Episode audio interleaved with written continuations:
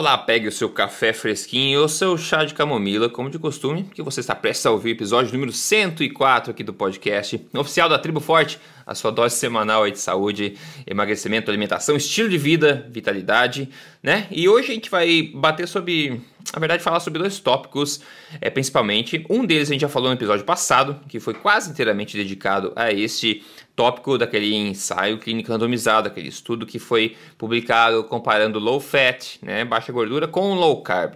E tem várias coisas sobre esse estudo, várias nuances, né?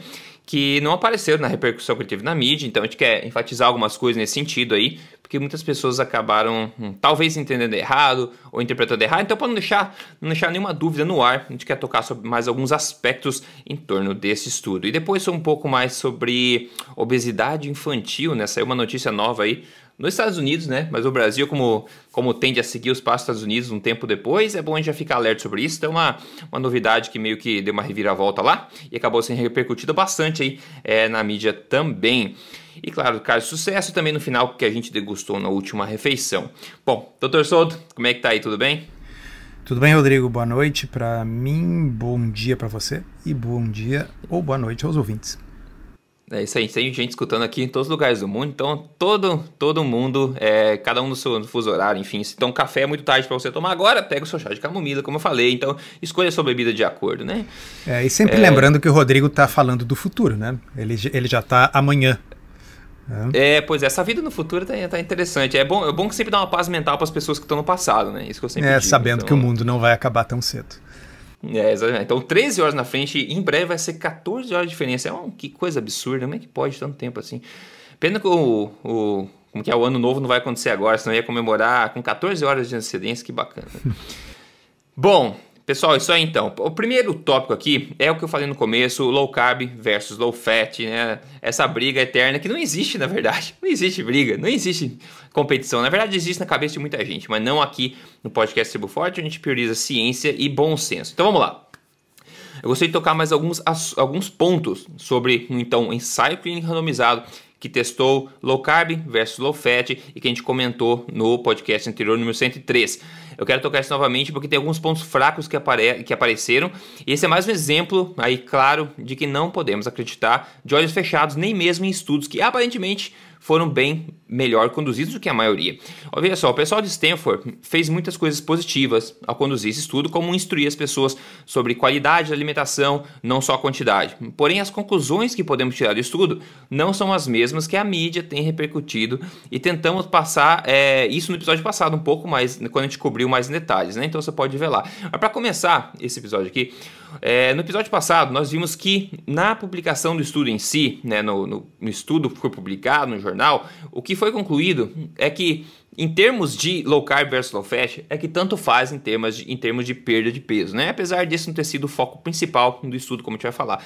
Ainda no episódio passado, eu disse que, apesar disso ter vindo à tona, quando eu investiguei a documentação suplementar do estudo, foi possível ver uma diferença quase estatisticamente significante. Não fiz o, o cálculo para ver, mas basicamente estatisticamente significante na quantidade de peso perdida em favor de low carb no, na marca de 3 meses e seis meses também. Ele não foi divulgado, não foi divulgado só 12 meses. Quando ainda as pessoas estavam consumindo uma quantidade relativamente mais baixa de carboidratos nesse começo.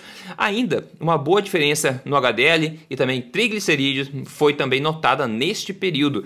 No entanto, esses dados não apareceram na publicação geral, não sei porquê. Agora olha só esses dados novos que vem aqui, ó. Durante as oito primeiras semanas, dois meses, né? O, o, grupo, os dois grupos foram instruídos a seguir uma dieta low carb mais baixa em carboidratos, quanto eles achavam possível que, que conseguisse fazer, e uma dieta low carb mais baixa em gorduras, quanto eles achavam possível para eles mesmos, né? As pessoas. Ou seja, foi justamente dentro dessas oito semanas que as diferenças nas dietas foram maiores, ainda que não exatamente as mesmas. Agora, pasme, a gordura corporal por algum motivo, não foi medida no final das primeiras oito semanas. Do, desses dois meses onde as pessoas realmente estavam seguindo uma dieta mais baixa em carboidrato e uma mais baixa em gordura.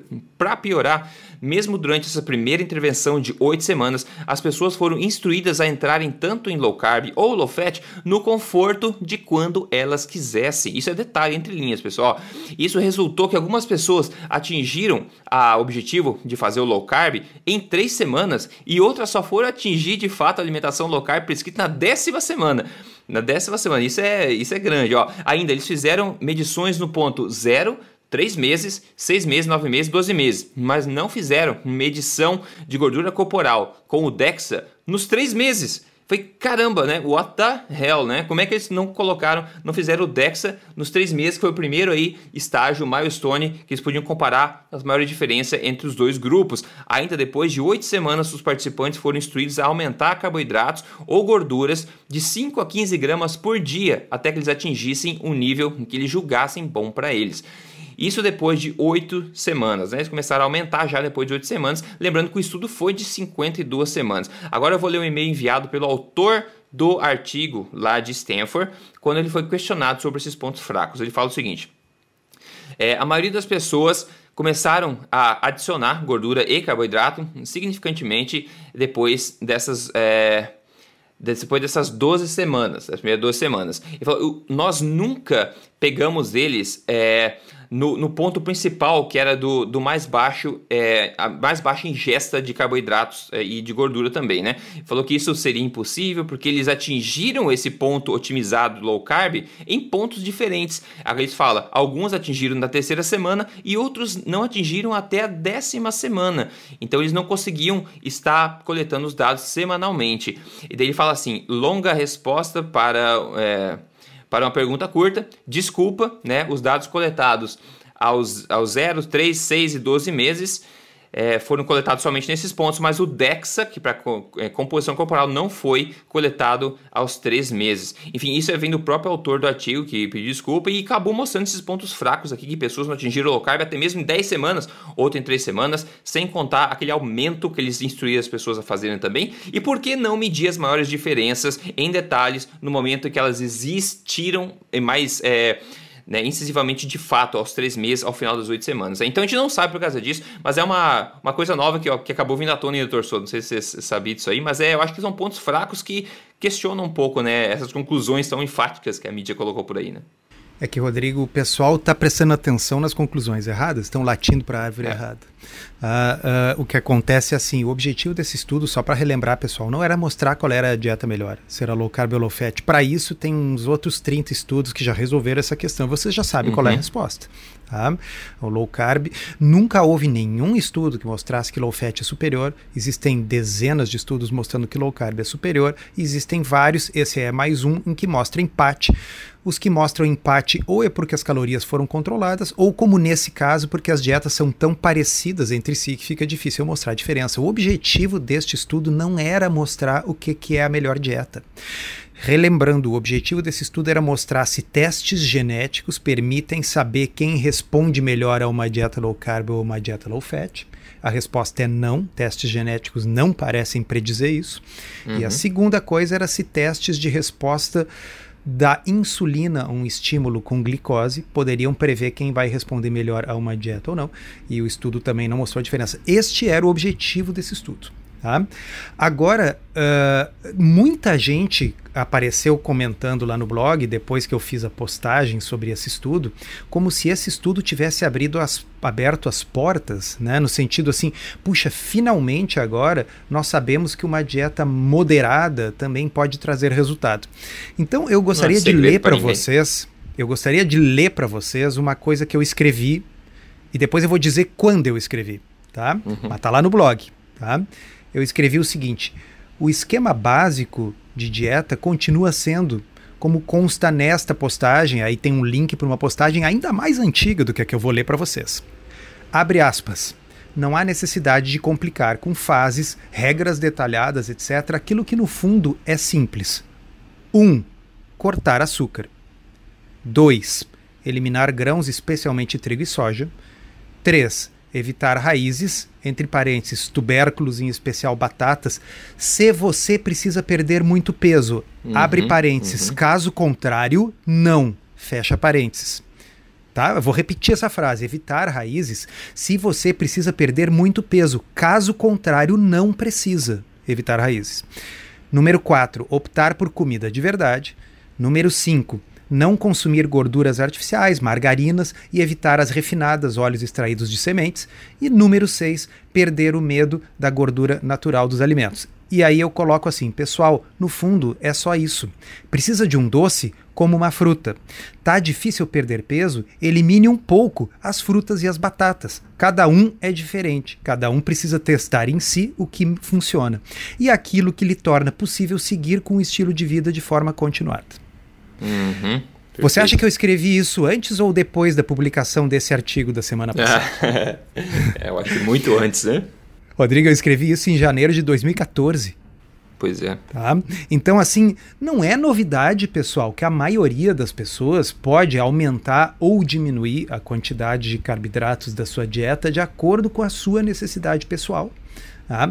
Não é nenhuma necessidade que uma dieta low carb moderada, contendo tubérculos, contendo batatas e contendo frutas, também pode produzir resultado, desde que, como eu escrevi anos atrás, a gente corte açúcar, corte grãos refinados, evite gorduras trans, gorduras artificiais e coma comida de verdade. Isso não foi uma descoberta desse estudo de, de Stanford da semana passada, pelo amor de Deus.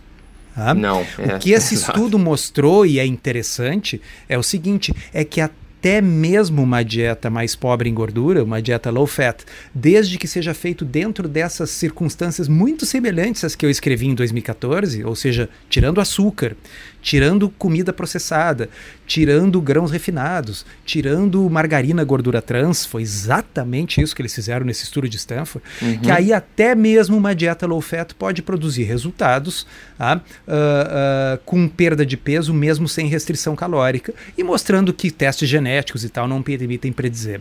Tá? Agora, claro, se você, o pessoal começa a me perguntar lá no blog, pô, mas tu não prefere low carb? Claro que eu prefiro, senão não dizia que eu preferia.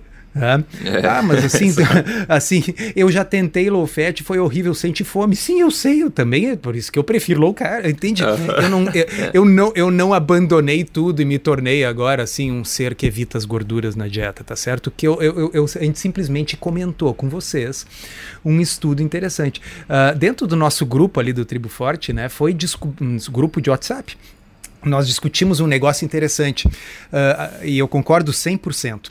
A maioria, a esmagadora maioria dos pacientes que vêm ao consultório buscar ajuda, eles já testaram o low fat. Tá certo? Uhum. Por quê? Pois é. Porque é. isso é o padrão. É isso que todos os nutricionistas prescrevem. É isso que nos últimos 40 anos se prescreveu. Então, essas pessoas são uma amostra de pessoas que já testaram low fat, não tiveram um bom resultado, não tiveram resultado nenhum e estão buscando algo diferente. Tá?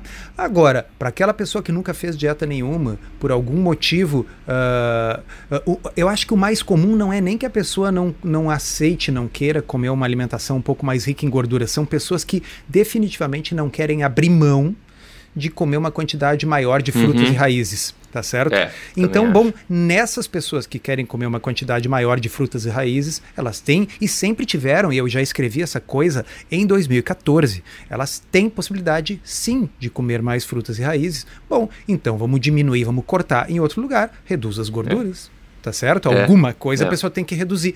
Eu já falei para vocês aqui, ah, mas não custa lembrar, ah, daquele meme que circula na internet, que aparece uma pessoa rezando e diz assim: Estou fazendo a dieta da fé. Como de tudo, mas rezo por um milagre. É, exato. Se a pessoa quer ter algum resultado, alguma mudança, alguma, ela vai ter que fazer. Tá? Então, low fat sempre foi uma opção. Se eu considero a melhor opção, vou responder de novo. Existe um grande número de ensaios clínicos randomizados. Metade deles mostrou low carb como sendo melhor. Um pouco menos da metade mostrou uh, low fat uh, como sendo igual. Tá?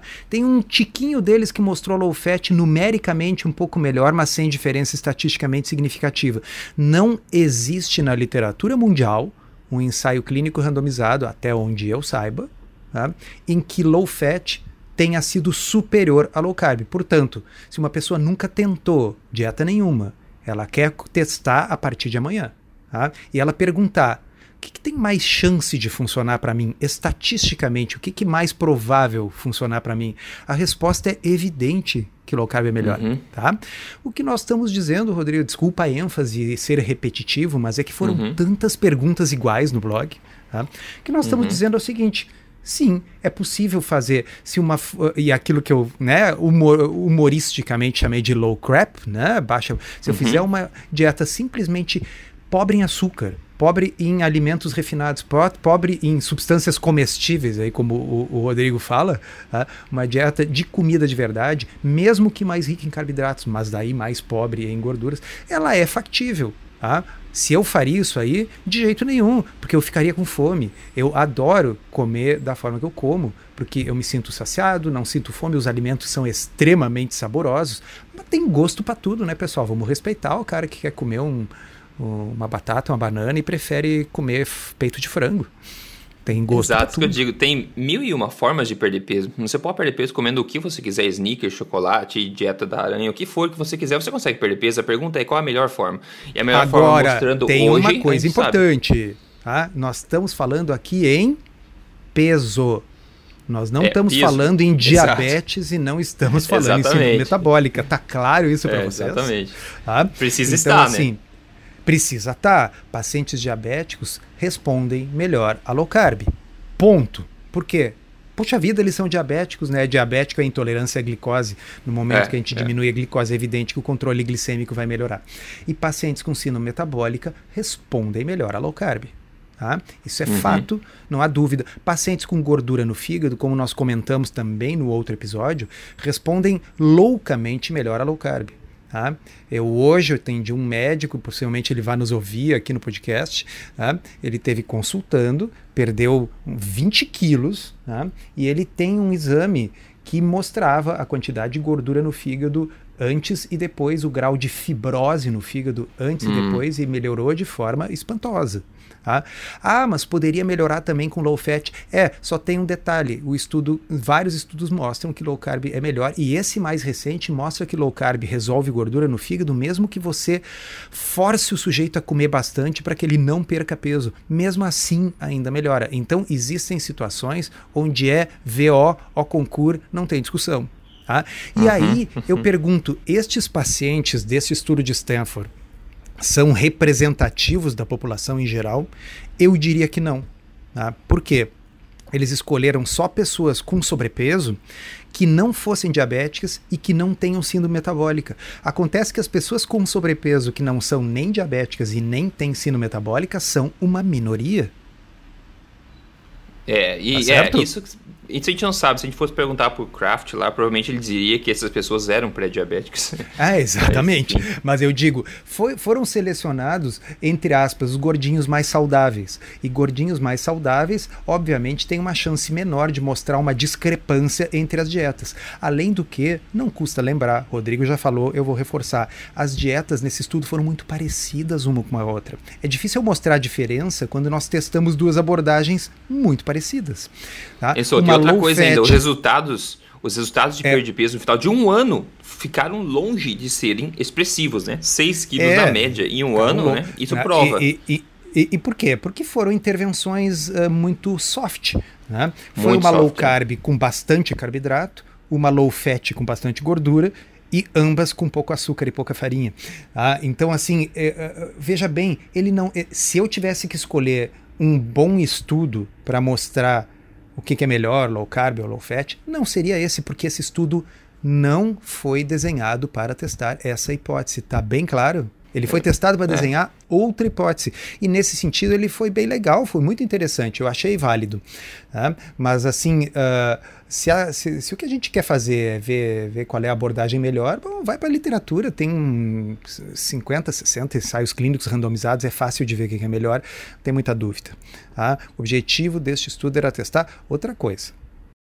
É, não, perfeitamente. A moral da história Pessoal, novamente, é que é ceticismo inteligente, né? A gente vê essas manchetes na mídia enfática. Quanto mais enfática a manchete, tipicamente mais chance de estar errada ela, ela está, né? Então vamos ficar cético. Mesmo se você, ó, nesse caso, é um exemplo claro, mesmo lendo a publicação inteira do artigo, que quase ninguém faz, a não ser que você seja um nerd de nutrição, que nem a gente aqui, mas caso ni, quase ninguém faz, mesmo lendo o, o artigo completo publicado, você não consegue pegar essas nuances todas que acabam enfraquecendo os resultados, né? Então tem que ir além, contactar o, o, autor do estudo ou ir no material suplementar. Então vamos, né? A gente às vezes quer fica procurando provas para tentar como você falou, né? Se você não quer abrir mão do teu pão ou do, do, do, álcool, você vê um estudo que fala que álcool prolonga a vida, você cai com braços, né? Abraçando aquele estudo. Então a gente tenta ser parcial de acordo com as nossas preferências, né? Então tem que cuidar um pouco dessa, dessa comportamento previsível que, que nós seres humanos temos também, né? Para a gente ser mais sóbrio a respeito do que a gente lê e também do que a gente entende e o que a gente fala por aí. Bom, é, tem dois casos de sucesso aqui para a gente ler e comemorar. São dois homens hoje, porque no episódio passado foram duas mulheres, então funciona para homem e mulher, olha só, quem diria. o primeiro aqui é do Hugo. O Hugo perdeu 22,5 quilos. Ele fala: Graças a você, especialmente Rodrigo e Dr. Souto, recuperei minha saúde, forma física e autoestima. Ele manda foto de antes e depois também, e a diferença é bem, bem, bem clara. Depois o próximo aqui é o Diego. O Diego perdeu 22 quilos. Ele falou a cada dia mais feliz com os resultados. Que maravilha, pessoal. Muito obrigado por compartilhar isso aí. A gente tem aqui, isso é uma pequena amostra só da, da quantidade de casos de sucesso que a gente recebe, ou seja, é, funciona mesmo, né? Não é, e funciona como estilo de vida, nada como é, chiitismo uh, aí. Eu uma vez escrevi uma postagem falando sobre a, a questão da, da média e que a média oculta as diferenças individuais. Então, esse uhum. estudo, você falou, ó, o pessoal perdeu 6 quilos. Perdeu 6 quilos em média. Teve gente uhum. no estudo que perdeu quase 30 e teve gente no estudo que ganhou peso nas dietas. Agora, obviamente, se você vai ver, depende de como cada um executou aquela, aquela dieta. Que, como você disse, teve é, gente que com 10 semanas estava ainda tentando chegar no nível de restrição de carboidrato orientado. Sim. Né? Então, uh, eu, eu, acho que é importante as pessoas terem em mente que uh, esses estudos, uh, onde se compara uma média de grupos, eles servem para responder essa pergunta que eu coloquei antes lá. Dado o sujeito que está na sua frente, que nunca fez dieta nenhuma, e ele pergunta qual é a que tem maior chance de funcionar, bom, aí você responde com a média. Olha, em média, a que funciona melhor é low carb. Né? Agora, pode ser que uh, ele uh, seja um desses que está fora da média, que responde melhor lá com, com low fat, ou então, e é o principal, Uh, veja bem, nesses estudos randomizados, uh, as pessoas são sorteadas para um determinado grupo. Eu seria uma pessoa muito infeliz se eu fosse sorteada para o grupo low fat. Né? Porque uhum. aí eu é. teria, é. seria obrigado a consumir aquela, aquele tipo de dieta. Tá? Uh, então, se eu fosse sorteado para o grupo low fat, eu provavelmente ia fazer de mau humor, ia fazer mal feito, ia ter um resultado ruim, porque não era aquilo que eu escolhi para mim. Tá? Então, por isso que vocês veem, pô, o sujeito fez o código emagrecer de vez e perdeu 22 quilos, mas ele não foi sorteado para isso aí. Ele escolheu fazer. É, ele chegou à é. conclusão é. que era o melhor para ele e ele vai fazer com afinco. Tá? Então, por isso, muitas vezes, os resultados individuais que a gente pode obter são muito melhores do que esses resultados de média de estudos onde tem muita gente ali que não estava afim de fazer aquele grupo para o qual foi sorteado. Perfeitamente colocado. Inclusive, quando a gente viu, tem gente que ganhou peso, né? Se a gente for ver, não é difícil entender, né? Hoje a gente vai ver low carb as pessoas cometem aquele erro, né? Que nem gluten free. Tem gluten free no rótulo, as pessoas assumem que aquela coisa é saudável imediatamente. Nada a ver com a história. É low carb, assumem que é saudável. O que acontece? Tem pessoas que devotam a vida inteira a ficar procurando receita de sobremesa e tentar né, viver a mesma vida de, de Gord, né? Que eu falo, a mesma vida que ela tinha é, comendo coisas, substâncias comestíveis, doce, etc. Mas agora low carb, tentando achar essa desculpa, esse meio termo aí. E é claro que é muito fácil comer demais, mesmo sendo low carb, principalmente se são sobremesas deliciosas e farinhas de amêndoa e farinha não sei o que, pães não sei o que. É muito fácil exagerar. E por isso que a gente sempre puxa as pessoas de volta para comida de verdade, estilo de vida. Vamos tentar arrumar, né? Re reeducar o nosso hábito, nosso paladar, para não cair nessa tentação. E eu vejo muita gente caindo nessa nessa, viu, doutor Souto? Depois muita gente pode tentar e depois vem dizer, eu ganhei peso com a low carb. Não, você não ganhou peso com a low carb, você ganhou peso com esses sobremesas processados low carb que você estava alimentando em excesso, né? Então tem isso é outra coisa que mantém em mente, digo. É, ah, concordo plenamente. Bom, bom, bom, mudando de assunto aqui então, é, olha só, novo estudo publicado no jornal Pedi Pediatrics mostra que, ao contrário do que se esperava nos Estados Unidos, a obesidade infantil não está em declínio, não, mas sim continua a piorar. Inclusive, é previsto que a maioria das crianças que têm 2 anos de idade hoje atingirão obesidade aos 35 anos de idade, olha só. Que coisa, né? Então, é, e essa, essa notícia foi recentemente, foi publicada bem recente agora, dia 22, é, dia 22 esse, esse estudo aí. E tem muita gente acabou repercutindo ela no Twitter, né? Muitas pessoas, que médicos no mundo inteiro, etc., chamando atenção para tudo isso, uma vez que a gente tem já uma intervenção comprovada que pode ajudar a prevenir esse tipo de coisa. É, então a gente nunca tocou muito nesse, nesse assunto aqui, mas eu acho que é interessante a gente poder falar um pouco, ver que fatores que podem estar influenciando a obesidade infantil. Será que é genética? Será que não é? Será que são os hábitos da família? O que será que está acontecendo aí? Será que a gente pode discutir um pouco sobre isso, doutor Souto? O que, que você acha sobre esse assunto? Pois é, Rodrigo. O... São várias coisas que, que influenciam, né? Naturalmente, hábitos tendem a, a ocorrer em famílias né, e são transmitidos, uh, né, os filhos tendem a, a, ter hábitos parecidos com os dos pais. Uh, é difícil uh, separar isso da genética. Tá? Existe uma influência genética muito grande na tendência à obesidade, na tendência à sino metabólica, ao diabetes tipo 2. e existiu um, um estudo muito bem feito, foi publicado na Nature, foi feito com gêmeos né? Uhum. E esses estudos com gêmeos servem justamente para tentar separar o que, que é genético e o que, que é ambiental. Então o pessoal certo. compara a incidência em gêmeos uh, idênticos que têm o mesmo DNA, então aí a diferença é só do ambiente, né? Uh, e gêmeos fraternos, e aquelas estudos também que eh, acho que era um estudo na Noruega, inclusive, que eles têm o maior banco de dados de gêmeos, e aí gêmeos idênticos que eram uh, postos para adoção e adotados por famílias diferentes, ou seja, o mesmo DNA, mas ambientes diferentes. Resumo da ópera é o seguinte: até 70% da, da obesidade, uh, ou do peso, vamos dizer assim, é determinado geneticamente.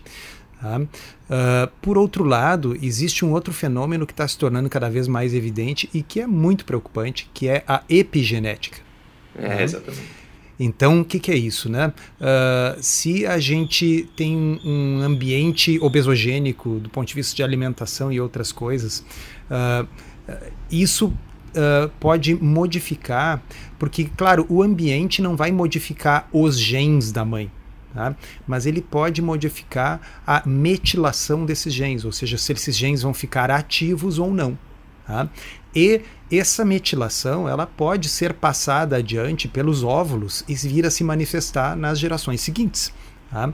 Isso está bem demonstrado em, em, estudos com animais, onde é mais fácil fazer esse tipo de, de experimento. São, são bichos que têm um ciclo de vida mais curto, como roedores, né?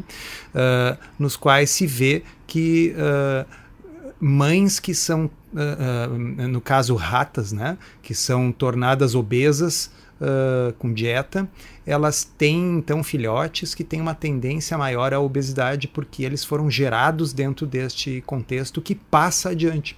Tá? Então, se isso for verdade, existem algumas evidências nesse sentido em, em, em humanos, talvez o dano que, que tenha sido feito Uh, durante essas últimas décadas vai levar algumas gerações para se desfazer, mesmo que os hábitos mudem mesmo que as políticas desastrosas que recomendavam uh, simplesmente cortar toda a gordura da dieta, mas davam passe livre para açúcar e, e, carboidrato refinado. Né? Mesmo que essas políticas desapareçam, talvez a gente ainda viva com as consequências delas por um tempo maior do que a gente imagina.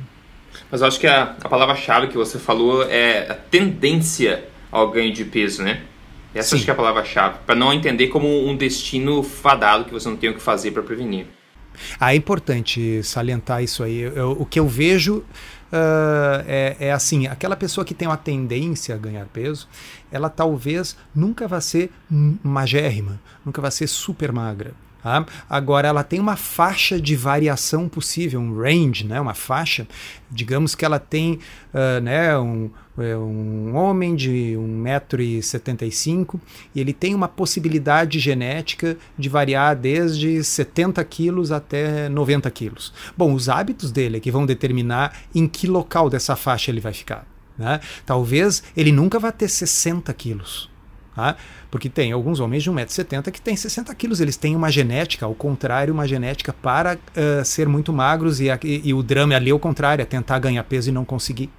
Né? Uh, então existe uma influência importante da genética, mas ela não é uma influência que determina assim, você terá 90 quilos, não importa o que você faça. É, não, exatamente. ela estabelece um, uma faixa de variação possível. Né? E dentro dessa faixa, é os hábitos que vão determinar. Né? É, porque como você falou, a epigenética se aplica muito à mãe e a epigenética, o estilo de vida. A epigenética, imagina o estilo de vida da mãe vai influenciar na, nos filhos. Só que a epigenética também se aplica diariamente nos filhos, né? Então, dependendo dos hábitos desses filhos, você pode ativar ou não esses genes de ganho de peso que você já tem tendência, né? Então, só que de forma mais acelerada que outras pessoas talvez possam é, ter, né? Então, essa aqui é a, questão da, da tendência. Ter uma tendência não, não significa concretizar essa tendência, né? Então, o estilo de vida que vai definir se isso acontece ou não. E é importante as pessoas entenderem isso, porque muitos podem achar que eu tenho genética para ganho, ganho de peso, então eu vou largar os bets mesmo, porque para mim ficar acima do peso é o jeito que é. E não é isso que a gente está falando, doutor Souto. A gente está falando em ficar no melhor peso que, que é possível para você. E mais importante que o peso, o peso é um detalhe, é a tua saúde, né? E todo mundo, com certeza absoluta, é possível de ficar saudável, né?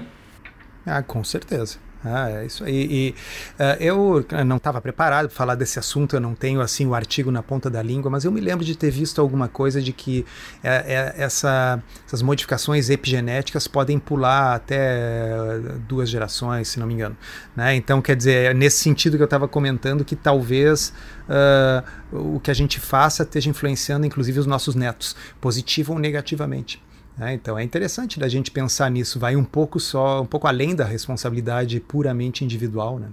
Com certeza, não, concordo. Então isso vai, porque a gente não está falando para criança aqui, é, pelo menos não na maioria das pessoas, gente está falando para adultos. E uma coisa que a gente vê normalmente na rua, se a gente for analisar, são normalmente crianças quando estão obesas, e hoje em dia é muito fácil ver crianças obesas, que é muito triste. A gente olha para os pais e vê que isso também se estende aos pais, né? Então a responsabilidade principal aí acaba caindo no, é, nos pais, nos hábitos de família, e as crianças tendem a seguir isso pelo resto da vida. E uma criança obesa né, vai ter provavelmente mais dificuldade de, de voltar a um peso normal depois de ter desenvolvido essa obesidade também. Né? Então a, a importância realmente é suprema e é, é crucial da, dos hábitos dos pais influenciando essas crianças, porque a gente não vê normalmente criança obesa com pais magros, né? não é comum pelo menos. Né?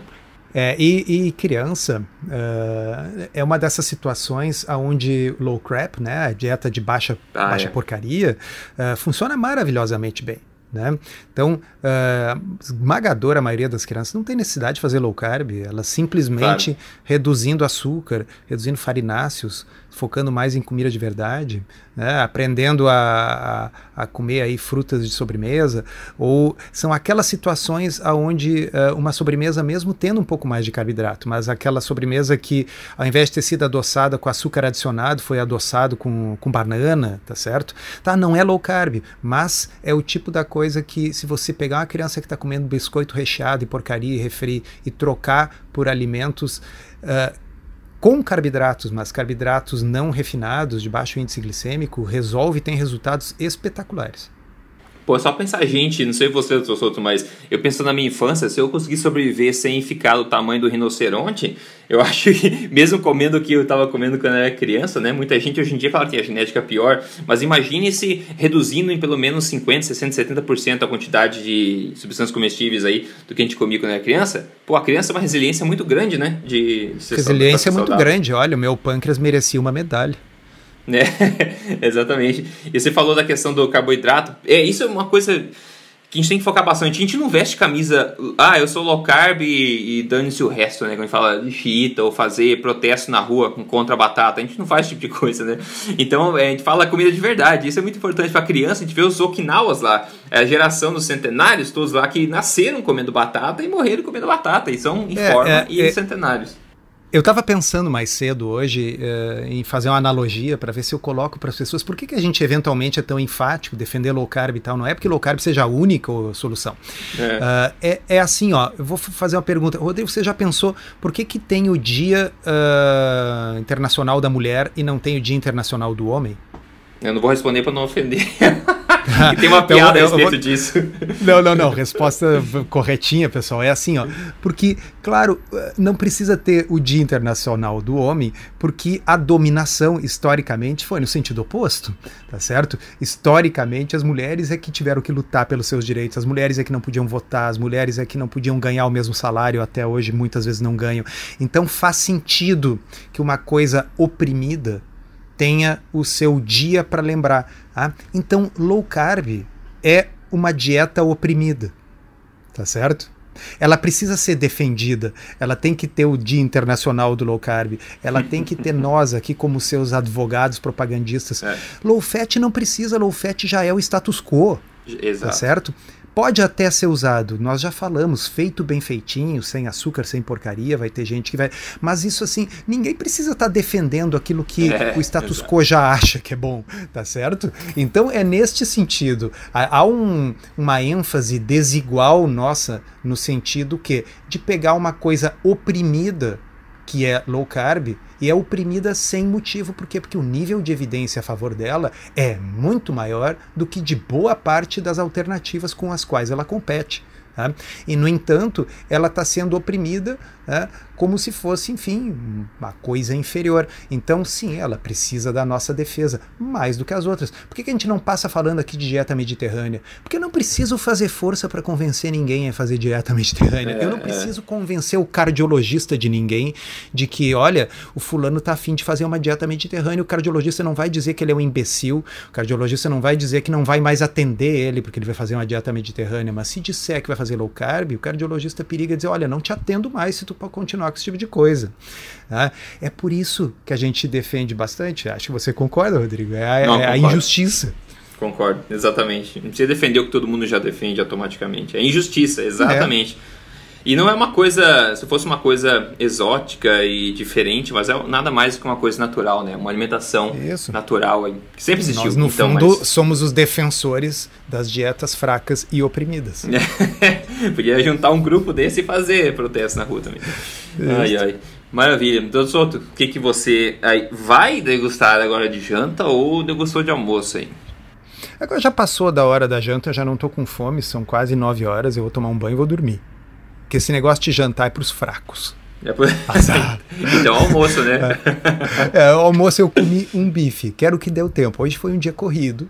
Ah, eu achei que não ia dar tempo de almoçar. É, hoje era um, é, assim, hoje quase aconteceu um jejum de 36 horas. Uhum. Ah, porque assim, uh, eu jantei ontem de noite, hoje de manhã tomei café. Chegou na hora do almoço, eu achei que não ia dar tempo. Cheguei a avisar, ó, oh, não vou passar em casa, mas no fim consegui passar em casa e comer um bife. Uhum. Uh, e, e aí, assim, ó, eu realmente não estou com fome. Eu tô em casa agora, eu poderia comer, mas assim, eu, eu cheguei em casa, tava um pouco de fome, tá? Mas passou. Passou da hora. É muito interessante, né? A, a, parece que a gente. É, é, é, na realidade, é hábito. É que nem o, a história dos cães do Pavlov, que tocava o é, sininho exatamente. na hora de comer. E aí, depois, se ele tocava o sininho, mesmo sem comida, eles começavam a salivar, porque eles associavam uhum. com o sininho. A uhum. gente associa com determinados horários. Com né? certeza. Então você chega ali no horário, por exemplo, para mim é em torno de 20 horas. Aquela é a hora que eu começo a salivar, é a hora que. Agora passou já, são quase nove. Eu não estou mais com fome. Acho que todo mundo já passou por isso aqui. Você tá com fome, fome, fome, fome, aí não tem como comer, demora a comida, você passa aquela fome, né? Aquela fome passa. Aí você, caramba, agora não tô nem com fome, mas você come por força de hábito, né? Então todo mundo já experienciou isso. Agora, tipo coisa. é coisa que varia, assim. Tem dias que eu tenho, eu tô muito afim de comer três refeições, café, almoço e janta. Tem outros dias Sim. que. Enfim, hoje foi um dia corrido, tinha outras preocupações para cuidar no hospital e tal. Não tava com. A cabeça não tava nisso, entendeu? Uh, e, e, é uma coisa que eu acho difícil, às vezes, de quem. E aí eu vou falar de novo, de quem não faz low carb entender uhum. isso. Né? O pessoal é. que faz low carb, que está nos ouvindo, sabe da diminuição uh, de apetite que costuma ocorrer. Ah, sim, com certeza. E também, eu também sei da, da diminuição que não existe de apetite quando você faz low fat. Você fica com fome a ponto de ficar nervoso, né? Você fica uma pessoa que, perde muitos amigos quando você faz dieta de restrição calórica low fat também. A pessoa também. tá, tá mastigando pensando na próxima barrinha. Com certeza, ah, é, uma, é uma vida que ninguém merece, por isso que a gente defende aqui o estilo de vida. Maravilha. É, bom, pra mim de manhã agora, não tomo café da manhã nunca, eu tô tomando um café. Eu tomo café da manhã, literalmente, todo dia. Café preto. E, e de janta eu fiz ovos mexidos com bacon e um pouco de blue cheese assim por cima, que ah tá, ninguém merece. Enfim, basicamente foi isso, pessoal, por hoje, episódio de hoje aqui. Você vai nos ver novamente ou nos ouvir novamente semana que vem. Como sempre, se você quer ser um membro da Tribo Forte aí, apoiar nosso trabalho, ter acesso a mar de informação lá dentro e receitas sensacionais, só você entrar em triboforte.com.br, veja a página representando lá e todos os benefícios que você pode ter ao fazer parte dessa tribo, desse grupo que defende estilo de vida e comida de verdade, certo? Obrigado pela tua audiência. Doutor Sou também obrigado. Uma boa noite para você, um bom descanso e a gente se fala no próximo episódio. Boa noite, até a próxima.